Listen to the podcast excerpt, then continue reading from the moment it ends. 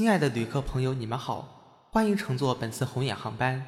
此次飞行的目的地是黑泽清的非典型诡异日常。乘务员包子和维达再次温馨提醒您，请系紧安全带，祝您旅途愉快。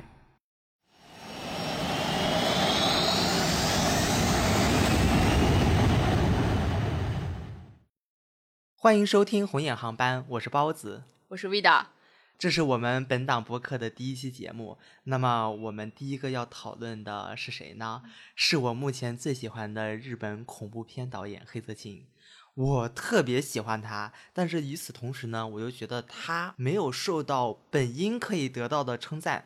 我觉得这最大的原因还是因为他拍的是恐怖片，毕竟这是类型片嘛，不大容易受到广泛的赞誉，尤其是在电影节上。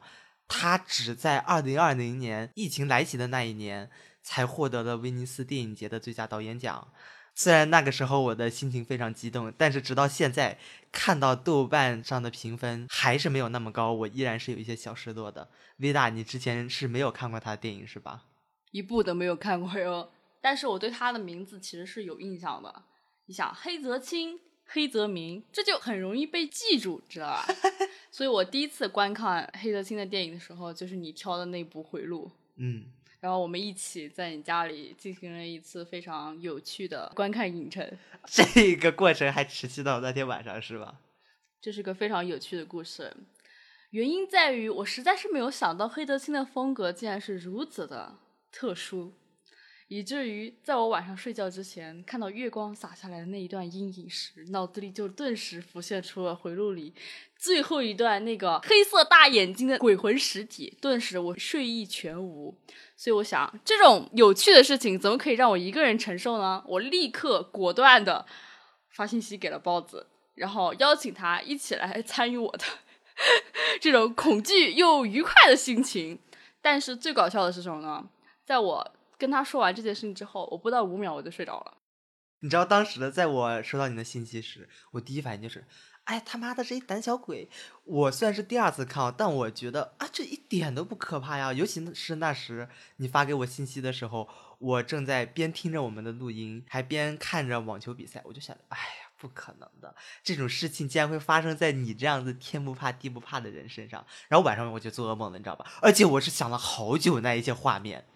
同志们，你们知道这叫什么吗？这就是现世报打脸啊！所以说，黑泽清这个确实给了我一次非常愉快的体验，也希望我们接下来讲解他的两部电影也能如此愉快。那我们就首先先说上映年份比较早的《X 圣志》吧。可以。嗯，这一部电影关于它非常有趣的一件事是什么？就是前几年它有在上海电影节展映过。你知道，在这种电影节上的电影，一般来说票都卖的很快的。但是《X 生殖》卖不出去，好多余票。为啥？真的非常多余票，而且后来有人看到觉得能捡便宜，他就买了进去。结果微博上一片骂声。Why？就是觉得这个片子不光晦涩，而且很……所云。对对对，直到这两年，他才在豆瓣上被翻案。然后评价越来越高，真的假的？那我现在看到的那个豆瓣评价八点二分是，是它一路涨了很多次。以前才多少？以前就七点五分左右，还是涨了好几年的。我可以理解，因为黑泽清的风格确实有一点，而且他这个人讲东西特别内敛，真的很内敛，就有那种日本民族那种一贯有的那种收的那种感觉。但是他们那个收跟我们这边的那个内敛又不一样，很明显在电影里面就能看得出来。反正你当时说提议做黑泽清的时候，我第一个想到也是 X 甚至，你知道为什么吗？为什么？因为他豆瓣评分这部最高，所以我说那咱既然选一个，那就选一个评价最高的，然后再选一部比较特别的嘛。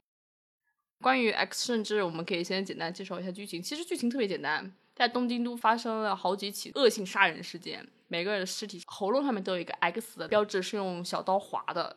每个死因都不相同，每个凶手很快就会被抓住了，这是这个电影的特色之一。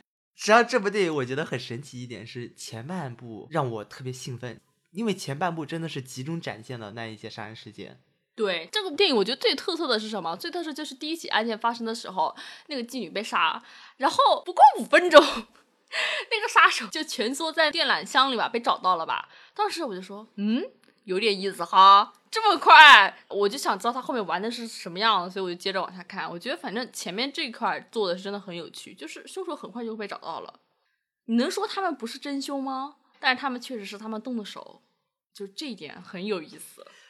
你埋了一个梗，对我埋了一个梗在这里。是的，每一个事件上，我觉得都特别诡异的一点就在于，在他们动手之前，你真的看不出来一点蛛丝马迹，就是他们要下手了。直到算是真正的凶手一个催眠师的出现，然后他们就真的像是被催眠、被什么东西附身了一样，犯下那样的罪行，对吧？对，其实这个梗，我觉得在日本的一些的电影作品、一些推理一些作品中运用的挺多的，催眠杀人嘛，比如像嗯之前有的，我记得金田一好像也有过，然后看过的有些推理小说作家也频繁的会运用这个催眠这个概念，其实定义的蛮广泛的。我跟你说过，我看过一部很著名的作品，就是《脑髓地狱》，日本四大奇书，它就有关于这方面的一些运用和定义在里面。啊，所以这就是他为什么潜意识感，对吧？对，所以我对这个概念不算很陌生，但是我觉得这部片子里面的催眠哈，我觉得它更多的是一种象征意义，并不是聚焦于这个催眠本身，它没有讲解这个催眠的手法有多么的牛啊，或者是多么的炫，就是它很平常、很日常，可能一切发生的非常静悄悄的那种感觉。所以这一点我觉得很有意思，也是他风格中间一个很重要的一个点。对，因为这一个催眠者，他就是不停在问对面的人：“你是谁？跟我讲讲你的故事。”就是这样子很平常稀松的一个流程。紧接着，这个人就像被附身一样子，干了这一个催眠者想让他干的事儿。但实际上，我觉得这个事儿并不是完全被教唆的。这一些杀人者他们的行为，实际上早就埋在他们日常生活中了。对，这才是这个电影最重要的一个点。就像我刚才说的，你能说他们不是真凶吗？我觉得不是的。犯下案件的人确实就是他们。他们虽然说是被催眠的，但是那个催眠者并没有对他们说出什么“你要杀了他，你杀了他之后才能获得幸福”这种类似于教唆暗示的话，他并没有。那个青年他从头到尾只会对被催眠者说三句话：“你是谁？能不能更多的说说关于你自己的故事？”还有就是你是谁，我是谁，这是哪儿？充斥了整部片子。我刚开始以为他是故意装的，后来我才发现他是失忆了。所以我觉得在这个片子里面，他很多东西都是那种意识性和情绪性的东西，他整个东西都是你要仔细去体验，而不是像说是一般电影我们会根据音画演员的一些动作和表情我们去判断嘛。但是它这个电影很有意思，就是说它的整个的整体是不可分割的。如果你把它分割开来的话，你会觉得画面好像有一点失衡的感觉，你懂吗？嗯，就是有点类似于我们平常在做的事情一样，他就拍的很日常、很静谧的那种感觉。嗯，尤其会大多数去运用一些日常中的洗衣机转轮的声音、海浪的声音，还有很多水滴的声音。我觉得这种声音在他的电影里是被广泛的运用，尤其是《X 战士》这部，声音和画面的清洁度，还有那个色彩的变化，是他这部电影里反映着主人公情绪变化的一个重要的一个手段。我觉得这点非常重要。我印象最深的是警官高布，他在第一次去了监工的家里之后，发现那一些催眠相关书籍嘛，然后他就开始担心起自己的妻子了。嗯，这个时候他回家打开房门，第一眼看见是他的妻子吊在房顶上，然后他就开始崩溃，在那无声的大哭、对抱头。这个时候，实际上你如果仔细听，没有一声点音声音，然后紧接着迅速一个快速剪辑，整个的环境全部都出来了。他妻子在那就问他：“你怎么了？你看起来脸色不大好，你怎么这么快就下班回家了？”就这个时候，那个声音就是像海浪一样向你汹涌的袭来。我觉得这很好的能证明你说的黑泽清对于声音的这种运用和他画面是一体的。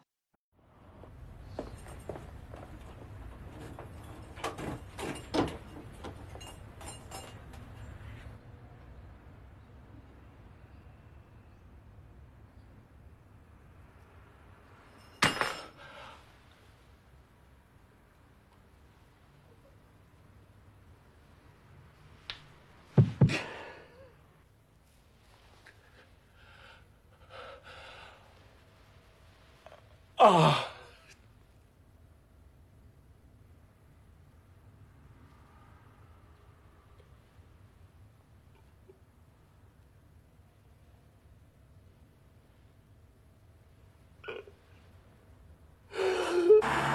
どうしたの？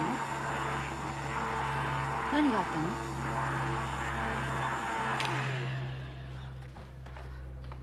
びっくりしちゃった。具合でも悪いの？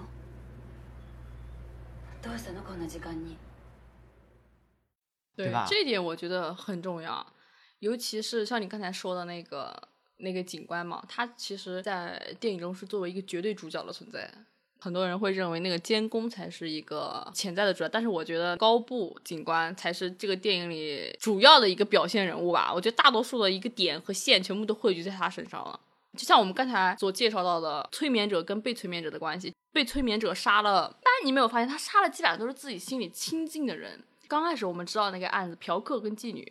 第二个案子是丈夫跟妻子，身为教师的丈夫杀了自己的妻子。而且他当时还在患病中。对，然后第三个案子是巡警同事杀了自己的下属吧，应该是属于下属应该属是同事。同那就同事，那就杀了自己同事。然后第四个案子就是女医生在厕所杀了一个男人，但那个男人的身份我们不得知。嗯但是我觉得在他那个案子中，最重要的就是这个尸体是男的。这就是我们今天也想讨论的一个这么多案件中最特殊的一个，就是关于女性、女性和男性在当时那个电影中表现出来的一个例子。为什么想到这一点？我觉得最重要的还是开头，高布的妻子坐在医院的椅子上嘛，然后他当时读的是蓝胡子的故事，然后他后来就说到结局我知道是那一个女孩杀死了蓝胡子，紧接着后来例子就像你说的，有嫖客对妓女的虐杀。有丈夫对妻子的残杀，然后还有女医生在男厕所随机杀了一个男人，而且后面还有一个动作，是她沿着 X 上面那一个弧度皮给剥下来了，对，掀起来了。我觉得他那一个举动是证明了他想看这个男人的内部结构到底是什么样。我觉得他这个动作是对应了之前监工在医院的时候对他催眠所说的那句话。你还记得你在医院实习的时候解剖的第一具尸体是吗？啊，啊，我觉得应该是对应了这个。当时那个场面还有一个水，你记得吗？女医生这个案子为什么它特别呢？特别在一个是她催眠的工具不一样，跟前面都不一样，前面都是火打火机的那个火苗的东西，然后但是女医生这个是水散掉的水，所以我觉得这个点隐喻的非常的妙。比如像说，因为这个女医生长期受到社会中那个性别歧视嘛，所以他毕业之后没有选择自己最想去的外科医生，反而成为了一名全科医生。他内心的那个愤怒跟不满其实是在一点点的增加的，但是他为了生活却去麻木自己。把自己的内心维持在一个巧妙的平衡吧，我可以这么说。但监工的那几句话打破了他这个平衡。他最后杀在厕所杀人分尸的时候，旁边的那个水池里的水也漫出来了。我觉得这个隐喻就象征着他的那个愤怒以及内心中的那一些控诉跟诉求已经完全打开了，泄开来了。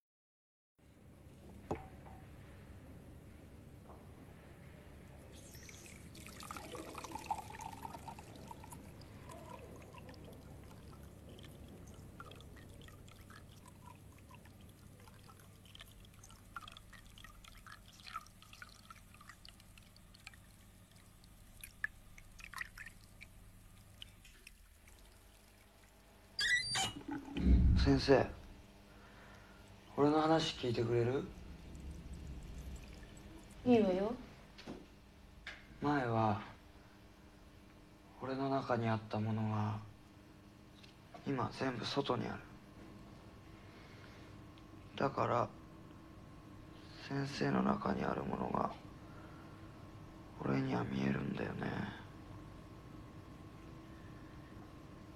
その代わり俺自身は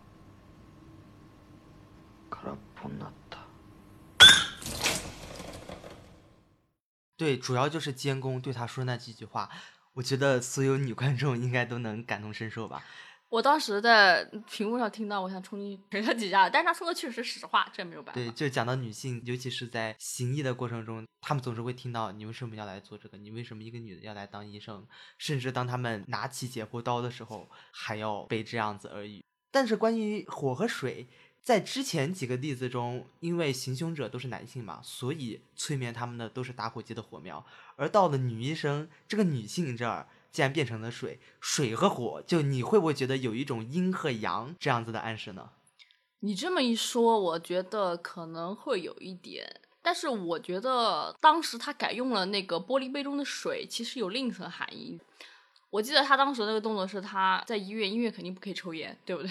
所以我还在想，这下你要用什么办法催眠呢？然后他就告诉我，他打开了水龙头，我当时就听到那个声音嘛。其实他整个人是很快速的就把水接好了，放在旁边。我当时明确的告诉你，我看了他就是故意把水杯打倒的。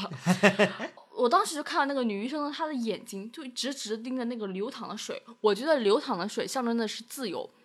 Free 的感觉，因为水是装在水杯里的嘛。但是当监工把水杯打翻的时候，那个水溢出来了。我觉得某种意义上也契合了女医生她内心中间对那些社会歧视的一些不满和那个愤怒啊。她也想这样子把自己内心那些东西给发泄出来，然后变成一个自由的意思。自由的水更多的是隐喻这个这个含义。但是我觉得你讲的也是有道理的，火跟水确实挺有意思的。那现在让我们把视线再放回到高博身上，因为你讲到特别好的一点，我觉得就是虽然这一部电影黑泽清他就说是双男主的设置，但实际上最后所有的线还是汇聚在高博身上。对对对对对对，因为这样一个角色是非常普通的，他在工作上比较忙，他总是说啊，等下一次工作闲下来的时候，我就和妻子一块儿去旅游。但是呢，在家里他又会对妻子有隐秘的不满，因为妻子应该是有精神类疾病嘛。对对对，所以他在工作上，警察是一个高危职业，无论是身体上还是心理上。那在家还要照顾这样一个情绪不稳定的妻子，随时是有可能爆发的，对吧？而在影片的后半段，他真的就爆发了。首先是对他妻子，事件的导火索是他回家看到的那一块生的牛排。他一下子就朝厨房水池砸去了。对，然后下面的镜头我真的觉得反而是最恐怖的。他和妻子一块坐在一个空无一人的公交车上，呃，巴士巴士身上。然后妻子当时描绘着说：“我我有什么想去的地方。”但他其实是带他去精神病院。对，就非常冷漠的说：“我们要去一个不同的地方。”高布这个人其实很有意思，像你刚才说的那个双男主的那个设置啊，我逐渐有一点能够明明白为什么他这么说，因为我觉得高布跟监工在某些方面是很像的，他们两个人。都是那种很会洞察人心的人，你知道吗？因为我觉得高布的话，他应该是自己职业的原因，所以看见多了一些事件，所以他会对人的心理把握的比较微妙。我觉得最开始的时候，他找到那个嫖客那一点就很神奇，就给我们体验到了他那个很棒的那种观察能力。他一瞬间就找到了那个嫖客所在，所以那一刻他就体验出来，这个警察他的职业方面的专业能力是非常优秀的。而监工，我觉得他更多的是因为他自己有修学心理学。而且他本身的长相是非常的无害的，这就拉近了他跟那些被催眠者人的一些嗯距离。然后他本人我觉得也是非常很会洞悉那种人心的那种感觉，所以这个点应该就是导演所说为什么会是双男主的一个感觉。嗯，但是高布这个人吧，我觉得他就是像你说的很普通，日本普通男人的代表。我跟你讲，凝会了很多的特色，比如像说是，嗯，有一点大男子主义吧。然后我记得他说过一句很著名的话，就是我从小被教导，作为一个警官，我的感情不应该是外放的，而是内敛的，我不能有任何外放的感情。这一点也就成为了他内心压抑的一个点。然后面对妻子第一次审问监工的时候，他们俩中间那段对白是我全篇最喜欢的一个场景。其实单方面就是 高布对监工诉说自己的故事。高布这样说：“他说，我知道妻子变成这样的原因都是因为我。其实他内心是知道的，但是他怎么做的呢？他还是逃避，你知道吗？他根本就没有去改善这段关系的那个能力，你懂吗？但是他内心深处又觉得自己很委屈，他把这种不满又归结到了妻子的身上，他不愿意去面对自己内心中的这份愧疚。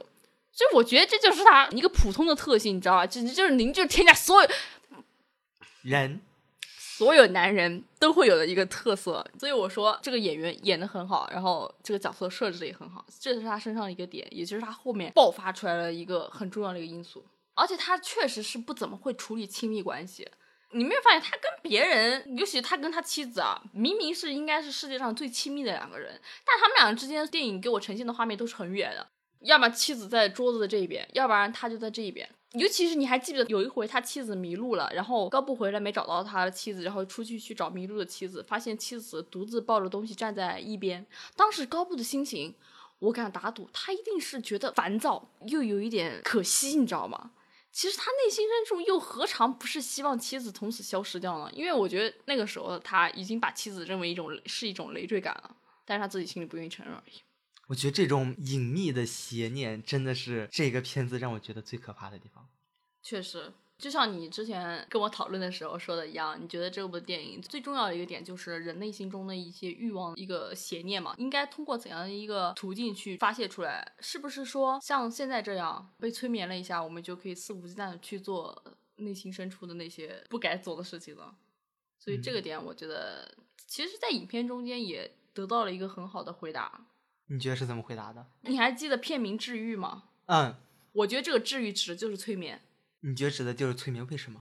因为我觉得黑泽清他自始至终啊都在写社会，你知道吧？他整部片子其实讲的都是当时社会下的一个时代下的一个缩影，尤其像那些画面中老式的工厂，很阴暗的色调啊，凝结了他眼里荒诞又比较冷酷的现代社会。然后社会下的每个人都是压抑着的，你可以看到，在那么多起案件中，虽然他们看起来好像是没有绝对的动机去杀害，但是你可以仔细去想想。嫖客那个我们暂时不知道，因为那个确实很隐晦，我到现在也没太懂。但是关于第二起那个教师和那个嗯妻子妻子的故事，我大概有猜到，因为我记得监工问那个男人说：“你跟你的妻子感情很好吗？你们相爱吗？”那个男人回避了他们相爱吧这个问题，他只会说：“当然了，我们是夫妻嘛。”他强调了这个这个点，你知道吗？这种契约关系是？对，所以我觉得他内心深处肯定是有不满的。一个是这个，还有一个就是第四个那个同事之间杀人的故事。监工因为站在楼台上跳楼，然后被那个路过的巡警发现了，然后巡警把他带到那个派出所，然后对他进行了一系列的审问，发现这人啥都不知道，是个傻子。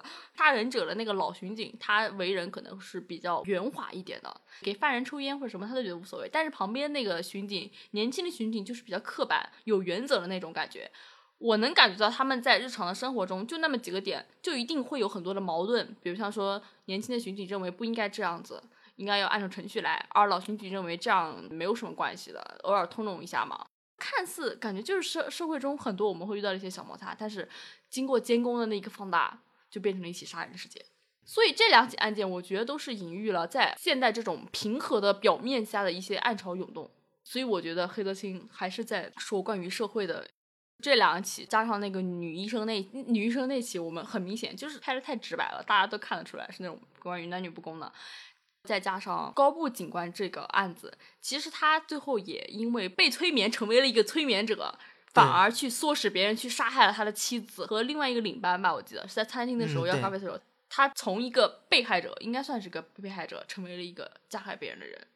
但是我为什么说催眠是治愈呢？在现代社会中，人都是被各种形形框框的那种规则所束缚着，而监工通过这样的方式帮助他们释放了自己的天性，你懂吗？所以我觉得这是一种另样的一种治愈的方式。我觉得这个英文名 cure，它就是一个巨大的讽刺哎，我不觉得这是一种治愈。看，这就是我们俩不一样的理解。对，我觉得这是一种很可怕的治愈，因为之前我有看过黑泽清和伊索广司的访谈嘛，嗯，他们在最后一个问题，就是关于治愈这样的一个问题中有回答：如果一种病的治愈要靠社会关系的破裂来达成，那这是多么可怕的事件。哦，你是觉得治愈是一个反讽？对，因为我特别喜欢的一个日本设计师叫山本耀司，他曾经说过这样的话：自我这个东西是看不见的，你只有和世界其他东西产生碰撞，才能发现到底什么才是你自己。我觉得我们每一个人是需要一些条条框框，这个条条框框主要指的是社会关系，就和其他人接触交往的过程中，才能发现自己到底是什么模样。而这样子的模样，它并不是固定的。比如我和你，我们俩是好友闺蜜，我是这样子；而我和我妈在交往的过程中，我肯定不是像对待你这样子去和她交往的。也就是说，我们每一个人都必定是一个多面手。所以呢，在这样子的过程中，我觉得社会关系即使中间有很多矛盾，这是不可避免的嘛。我们毕竟都是不同的人，有摩擦是再正常不过的了。最重要的还是怎样去解决这些摩擦。当然，从这么现实的角度来看，我觉得这个片子相对又没有那么恐怖了啊。对啊，我大概理解你讲的是什么意思，因为你想，你想讲的就是人是社会性的动物嘛，我们不可以因为呃为了寻找一下自我，或者是为了那些天性就去不顾一切，你知道，就是打破条条框框的那种感觉。但是我所理解的话，我所理解的治愈不是那个意思，你懂吗？因为我记得在电影里面，出现过一个问句，就是很多次都出现了，包括导演借监工之手问过很多遍这样的话，他问过很多人你是谁？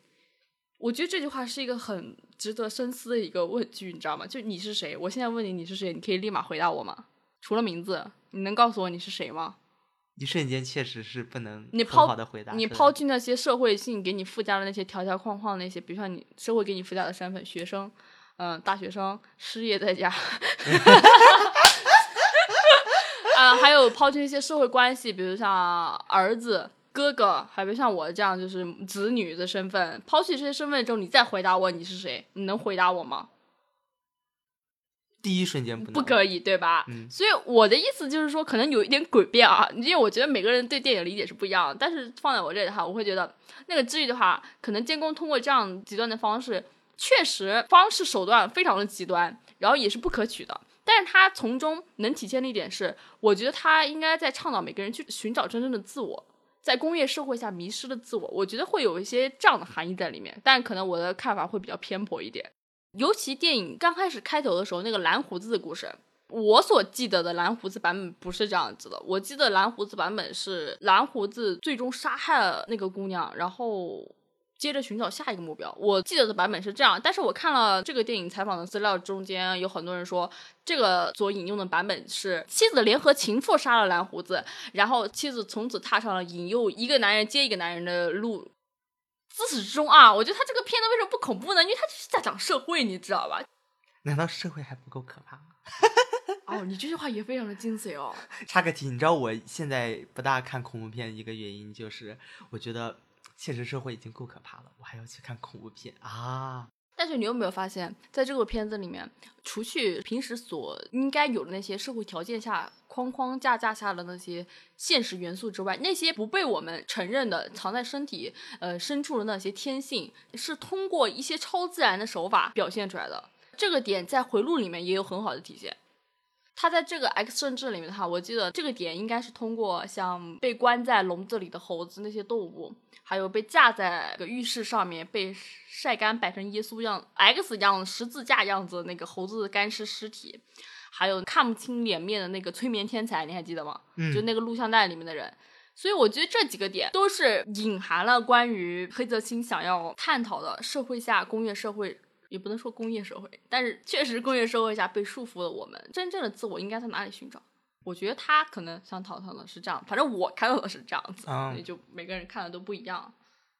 实际上，我觉得这一部电影的成片年代也挺有意思的。它是一九九七年嘛，我觉得黑泽清真的很厉害一点，就是这算是他第一部奠定个人风格的片子，就达到了如此巅峰的水准。而一九九七年，他在筹拍的时候，大概是一九九五、一九九六年，那个时候正好是日本经济泡沫开始没多久，对吧？嗯，我相信人们当时一定是非常迷茫的，不知道未来该前往何方。对，而当时正好是在一九九五年的时候，有一起恶性社会事件嘛，日本地铁毒气杀丁事件。哦，对对对对，村上春树曾经写过两本书来调查这一事件的。这个事件主要的罪犯就是一群所谓宗教的教徒嘛，其中教主名字我还记得叫麻原彰晃，他是在一八年，也就是二十三年之后才被判以死刑。这部事件对日本社会的影响真的是非常巨大的。而这个所谓的宗教，你敢不敢相信，他直到今年六月底才真正的消失，最后一个教徒才被抓到。哇哦，真的吗？真的，这是最神奇的，就是我觉得可能有一些现在的民间所谓宗教，那一些教徒进去是会有一些因为当时社会因素让他们产生迷茫或者一些负面情绪，所以要找到一些途径去慰藉自己。当然，选择了这样一个十分错误、邪恶的途径，这个是极其不好的。而他直到二十多年之后才真正消失，我觉得这反而证明了从那个时候到现在，人们的那一种恐慌不安感实际上是一直存在的。对，所以像你所说的这个例子，就很好的体现了我所说的治愈到底是什么意思。当然了，电影的最后我们都知道，那个高布他从一个被害者成为了一个真凶凶手，而且他接下来结局到底是什么样，我们没有人知道。他有可能会变成一个在逃的犯人，也有可能会接着披着这层皮，接着他的警官生活。但是我们可以看到的是，影片开头跟影片结尾的高布是完全不同的两个人。为什么呢？因为影片开头他一直隐忍不发，我记得当时精神病院的院长曾经对高布说：“你比你的太太病得更厉害，我觉得你才是需要治病的那个人。”但是在影片最后的那个高布，他看起来很平静，你知道吗？整个人就感觉卸下了重负。就感觉像是升华了一样。诚然，这种治愈的手段跟方式，它肯定是不可取的。在这种社会下，它会给这个社会以及别人造成多大的伤害，我们就不需要多说了，对吧？但是这种不可取的手法，的的确确给他带来了一种慰藉。当然，这种慰藉到底是一时的呢，还是永远的呢？还是说这种慰藉是有毒，会接着麻痹他？不能去面对真正的自我呢？我觉得这些东西都是可待商榷的。但是不得不说，那种平静感确实能让人感觉到一种一丝丝的诡异。我觉得这应该是黑泽清最后那个电影场面给我们了一个非常完美的结尾。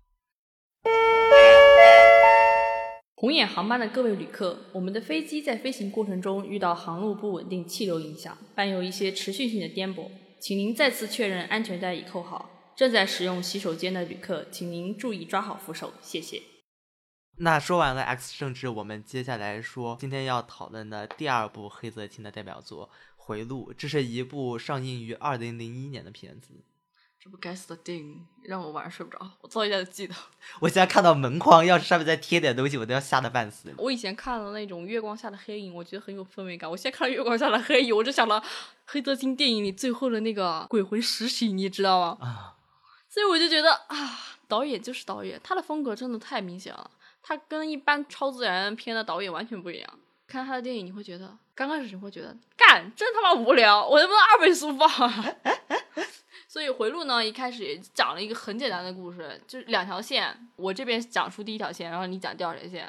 第一条线就是在公司工作的女主角美智，她是一个员工嘛。因为工作上的事情要去找他的同事，他的一个男同事家里找一个硬盘。当他到家里的时候，发现这个男同事变得有点不大正常。过了没几天，这个男同事就自杀在家中了。在他的家里发现了一一一个硬盘，那个硬盘里有这个男同事死前的一些可怕的录像。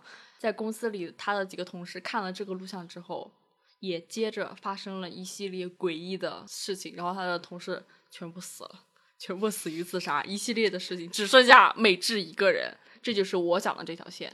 第二条线是一个叫亮介的青年，他喜欢网络聊天，想要找到别人一块讨论东西，然后他就发现一个网站叫做“你想遇见幽灵吗”。他在那上面也看到了非常诡异的，不知道是何人，而且还不止一个人的影像。之后呢，他在公司遇到了另一个女孩春江。他们俩就一块去探索，这究竟是发生了什么事？而这两条线，他们同时致使这个时候的东京人员越来越稀少，最后甚至走上了末日之路，对吧？两条线最后汇聚了，亮介和美智最后相会了。实际上，光听这个简介会觉得这是一部非常典型的恐怖类型片的发展，但实际上我觉得根本不是。主要是这个导演吧，他这个拍的超自然，确实很会拍，各种元素运用呢，确实让你就完全想不到一些画面视角。所以刚开始的时候，女主角的画面就是倾斜的、不正常的，在里面的一些色彩的对比，比如像强烈的黑色与红色那个对比。还有，在我讲述的那条线里面，每个人最后死亡的样子非常的诡异。它不是那种多么的血腥啊，多么的残忍的那种，它就是变成了一个影子，然后逐渐消失在了墙壁上，然后那个墙壁就留下了一个黑影，就是这样子。但是你当时你去看的话，你会觉得 what what 会有这种感觉，你知道吗？但是当你看多了，配合他那个声调，你会觉得我的妈呀，好瘆人啊那种感觉。我当时看了这个的时候，我就觉得他很厉害，能把超自然鬼魂运用跟别人不一样。你看，一般恐怖片里，我们都很套路化嘛，要戴个面具，比如像《死神来了》里面那样的，要不然就是像日本最出名的贞子。但是《黑泽清》里面，他没有任何一个面目狰狞的超自然成员，就是那种很普通的黑影一样的虚幻的那种那种影子。我记得中间有一段很惊艳的，是我们俩在看的时候，我跟你说，我说哇，这段很惊艳，它像是一个皮影戏，你知道吗？就是像中国的皮影戏一样，但是比皮影戏的更加粗糙一点啊。鬼魂逐步往前，慢慢进展的肢体，逐渐扭曲的身躯，以及走路时候的样子，配上那个非常阴间的音乐，那一瞬间，你的恐怖值瞬间升到 max。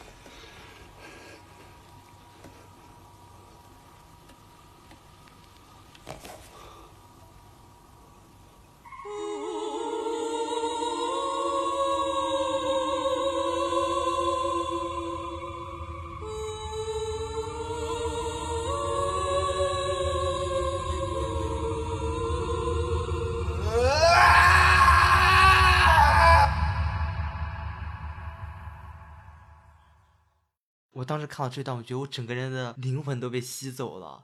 对，而我觉得你说到鬼魂非常好的一点，就是这部电影里最恐怖的不是鬼魂他们的脸、他们的面容，而是当他们要现身之前，这个环境的氛围到底是怎么样的？对他很会营造氛围，可能会有人觉得这种有点装神弄鬼，但是你看完就知道，确实是人家很会应用这方面的东西。嗯几次鬼魂现身的时候，转念一想，这不就是普通人的脸吗？但是在那之前，天呐，那一些音乐，还有像你说的摇晃的身影、踉跄的脚步，都会让人觉得 Oh my gosh，我魂都要飞了。对，所以这一点就是他电影里面跟别人的一些恐怖片电影不一样的存在。人家的鬼魂、超自然的一些灵异现象是实的，它是虚的，但是这种虚的反而营造了氛围上的那种恐怖感和诡异的感觉，所以这个非常特别。如果对这个感兴趣，一定要去看《回路》。黑泽清他在访谈中就称《回路》里面的鬼魂就像稠密的液体一样，这种形容非常贴切。因为液体很多时候我不会把它看成一种实际存在的东西，我会觉得它哇转瞬即逝嘛。就像你说的，这个鬼魂实际上很虚。电影两个小时的片长，一百分钟结束之前，我都会觉得这个鬼魂，哎呀，它一方面很可怕，因为氛围营造很足，但另一方面呢，又没什么好吓人的，因为不干它是虚的，对，对他也不干事儿。但直到后面鬼魂最后一次现身的时候，Oh my gosh！我当时就想，哎，不可能，不可能，这是不可能发生的事儿。但结果它真的就发生了。当亮介他进入一个房间和鬼魂正面对峙的时候，他当时就说：“我抓到你了，我可以穿过你。”结果他不要碰我 Don't touch me！我告诉你，碰上鬼魂肩膀的那一瞬间，他是真的碰到了，实体意义上的碰到了。所以这个非常的毛骨悚然。那一个瞬间，我就觉得他前面这个鬼魂代表的所有很虚无缥缈的意义，都有了一个实体的载体存在。对，这点很绝。从这个电影的主题来说，我之前会觉得这些装神弄鬼，因为电影它想要讲的是关于孤独、人的存在这个话题嘛，就像 X 甚至有谈及的，你之前会觉得这些不就是很，很虚，但这一刻它就有一个实体的存在，你就会瞬间觉得前面的那一些人他们的自杀是完全有意义的。如果你能感受到它真实意义的话，你会觉得拍的很妙、很绝。但是如果你感觉不到，你会觉得他在装神弄鬼。感觉到了，他就一直困扰着你。对，尤其是我当时看完最后那个实体鬼魂的时候，那个大眼睛，黑色的大眼睛一直在我脑海里闪烁。它它是一个逐渐推进的画面，刚开始是整个身体，然后慢慢慢慢慢慢慢慢推到支撑里，然后连连连再往前就是两个大眼睛，就那两个黑色大眼睛，你跟他对视，你就感觉哇靠，我是不是要被吸走了那种感觉？尤其再配上那种老式的画质，再加上你家那老式的电视机，真是绝了。你说到电视机，我就觉得很有趣的一点是，这一部电影、哦，是我们在看的过程中，当时在看的过程中，你跟我说就说，哎呀，还好是在电视上看这部电影，对吧？因为在手机上看没有那么有感觉，在平板电脑上看可能也不够大。你说如果在电影院看的话，你也不会觉得多么恐怖，因为除非是一个人看，不然你有人在旁边陪着，至少有观众在，你想走也可以走，嗯，不会有一种被牢牢的抓在那儿的感觉。对对。但是电视正好大小就非常契合。我也是突然而然来了一个灵感，就觉得很神奇。因为我当时看他们看录像带啊，还是那些网站啊，那个电脑都是很老式那种电脑，很小，然后那个录像带也是要慢慢放进去。但是最妙的是什么呢？那个时代人人家里都有一台录像带，就是你要看东西，你一定要用录像机，要用电视机这种连贯的方式，要不然你没有办法去看别的东西。因为我们现在不像我们现在有智能手机啊，就是很方便。所以说，就在那种环境下，我就会想到不同的那个影视媒介对于这种恐怖片的发散的氛围是不是有不同的效果。如果换在我们现在去电影院看那种大屏的四 K 蓝光，或者说是在手机上你看那种视频网站里的那种高清，是不是反而丧失掉了那种该有的纹理感和真实感？所以我觉得媒介这个东西很妙，也就是我觉得现在的一些鬼片、恐怖片、惊悚片可能就拍不出来那种感觉了。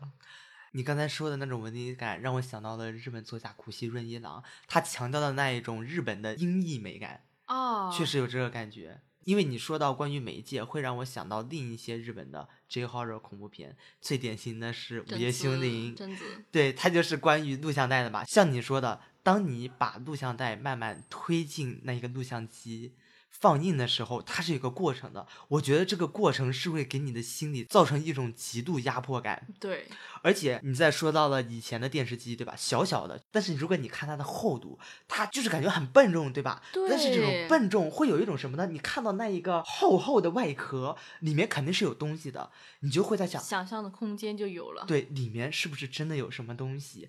如果你在现在 要是真的从那一种超薄液晶电视机出来，你会觉得好假，是吧？就是没有那种感觉了。比如像说，就现在我们用一些四 K 的电影屏幕去看一些鬼片，你会感慨这个鬼做的真逼真呀，真的很真实啊。但是你不会有，妈呀，他下一秒会不会冲出屏幕来呀？就对，这种感觉。我觉得现代的这一些媒介发展是与恐怖片相背而驰的。对，他们强调是真，但是恐怖片它并不是强调真。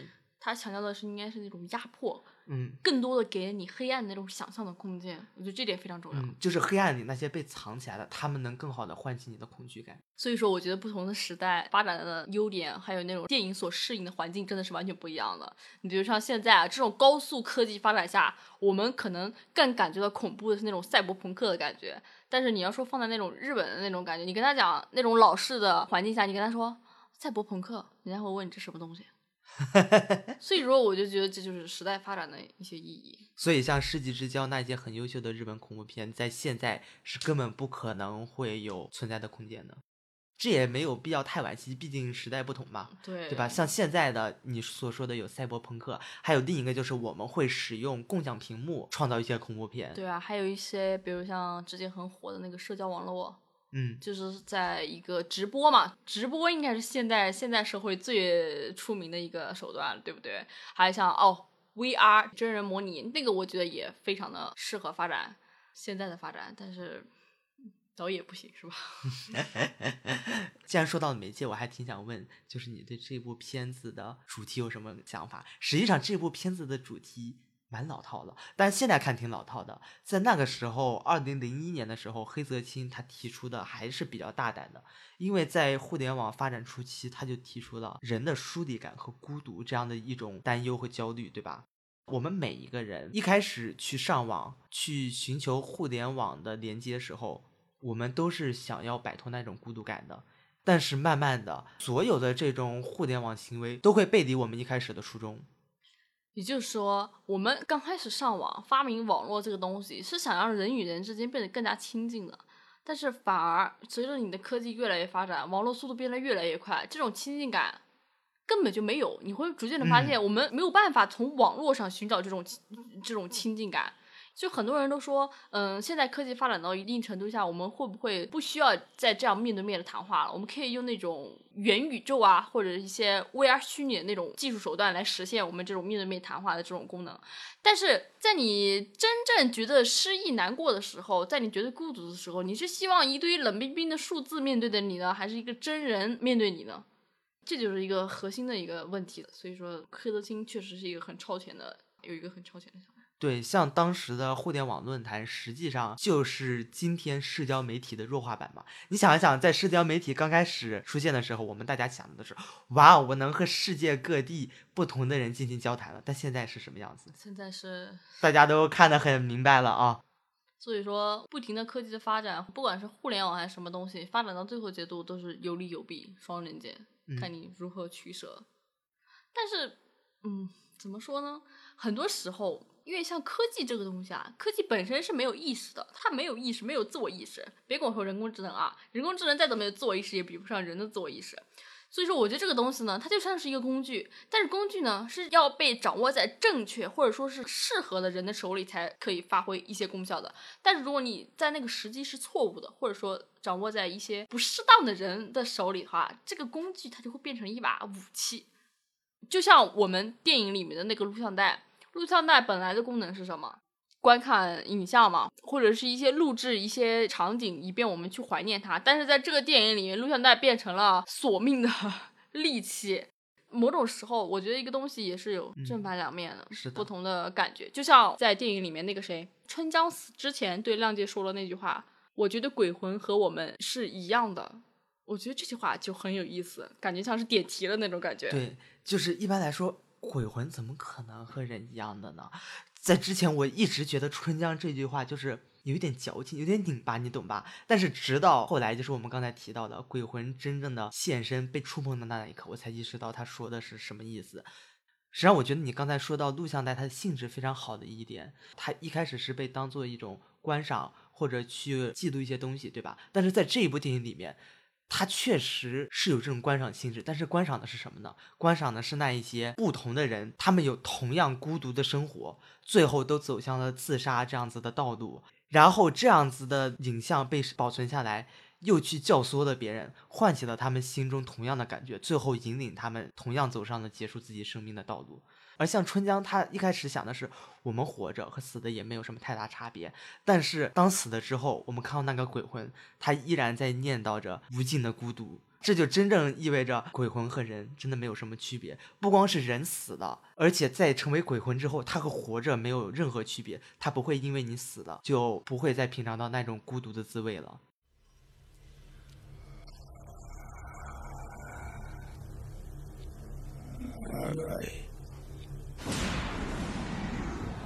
死は永遠の孤独だ他所表达的，我觉得应该就是那种永恒的孤寂感吧。这其实是人类必须要面对的一个课题。所以我觉得影片在发展到最后的三十分钟时，逐渐变成了一种末世感的片子，是非常有道理的。这不光是因为这个片子是恐怖片啊，还因为你能看到随着影片的进展。 东京的人逐渐变得越来越少了，这就代表当城市里没有人了，它就不足以被称为城市了。所以，这个城市、这个国家乃至这一个世界、这个地球，它就成为了名副其实的末日，对吧？当人都不存在了，他们之间没有了联系，这怎么还能被称为我们曾经存在过、生活过的人类世界呢？确实，而且最后黑德清的那个。末日开车那个逃亡的画面其实很有美感，我这人就非常喜欢那种，呃，开着车一路公路的那种片子，我就很喜欢那种感觉。最后结尾的时候，女主角乘坐的小潜艇在那个一望无际的大海上面，只有她一个人的那种茫茫无际的感觉，真正的拍出了她想要表达的一些东西。嗯，最后那一个非常孤独的船，也就像最后孤身一人的美智一样，对吧？其实导演并没有给出任何解决的办法，他提出了这个问题，然后就没有了。嗯，实际上最后确实是一个开放性结局。对，我们也不知道美智最后是真的能像他之前一样子一次又一次的侥幸的活了下来，还是最后迎向另外一个结局，对吧？对，所以这个开放性结局就很有意思。艺术家嘛，都是这样提出问题，但他们不敢解决问题。嗯，我觉得最后这个结局也就像黑泽清很多片子一样。非常的暧昧，我觉得他的片子让我很喜欢的一点就是他不会特别明说任何一个东西，嗯，相比起情节还有逻辑，他更喜欢用情感还有画面去讲述一个故事。你第一次看应该也能感觉到，我能感觉到他所表达的那种核心中间有一种隐秘的毁灭的感觉，你懂吗？就是存在于他内心深处，因为我觉得每个电影多多少少都能反映出导演内心的一些想法。在他每个电影里，我都能感觉到那种像是日常一样隐秘的，藏在平和表面下缓慢的毁灭的过程，但是非常有美感，我还是很喜欢的。嗯，就像黑泽清他在导演一场戏的时候，他不大喜欢喊 cut，他就喜欢让自己的演员一次性给顺下来，他就是想看这个演员在这一场戏怎么表现一个人从一个精神非常正常的状态到他慢慢的走向崩溃。我觉得看黑泽清的片子就是这样的感觉。一开始我真的觉得特别正常，怎么会发生这样的事？但看着看着，我觉得我自己都要崩溃了。但他给演员这样子的话，发挥空间特别大。嗯，是的，就像《X 生之》里面伊索广司，对，他总是你觉得他要崩溃了，但他没有崩溃，但他在下一场戏又崩溃了，最后又 hold 住了，他就慢慢慢慢的在这样子的过程中一点一点释放自己，直到最后迎来了对周围人那种毁灭，对吧？这种导演的话，演员一定还是觉得合作很愉快的，不像某些导演啊，某些导演谁也不用说。我们不说了。那好，那我们这一期就讲到这儿吧。嗯，如果大家对这种美感感兴趣的话，可以去看一下黑泽清的这两部电影。那如果不光对黑泽清导演感兴趣，也对这一种比较诡异的、比较恐怖的、比较扭曲的艺术作品感兴趣的话呢，也欢迎订阅我们的这档播客《红眼航班》。希望大家听得愉快哦。那我们下期再见。 Attention passengers, we've now reached our destination. We hope you enjoyed the flight and have a nice day.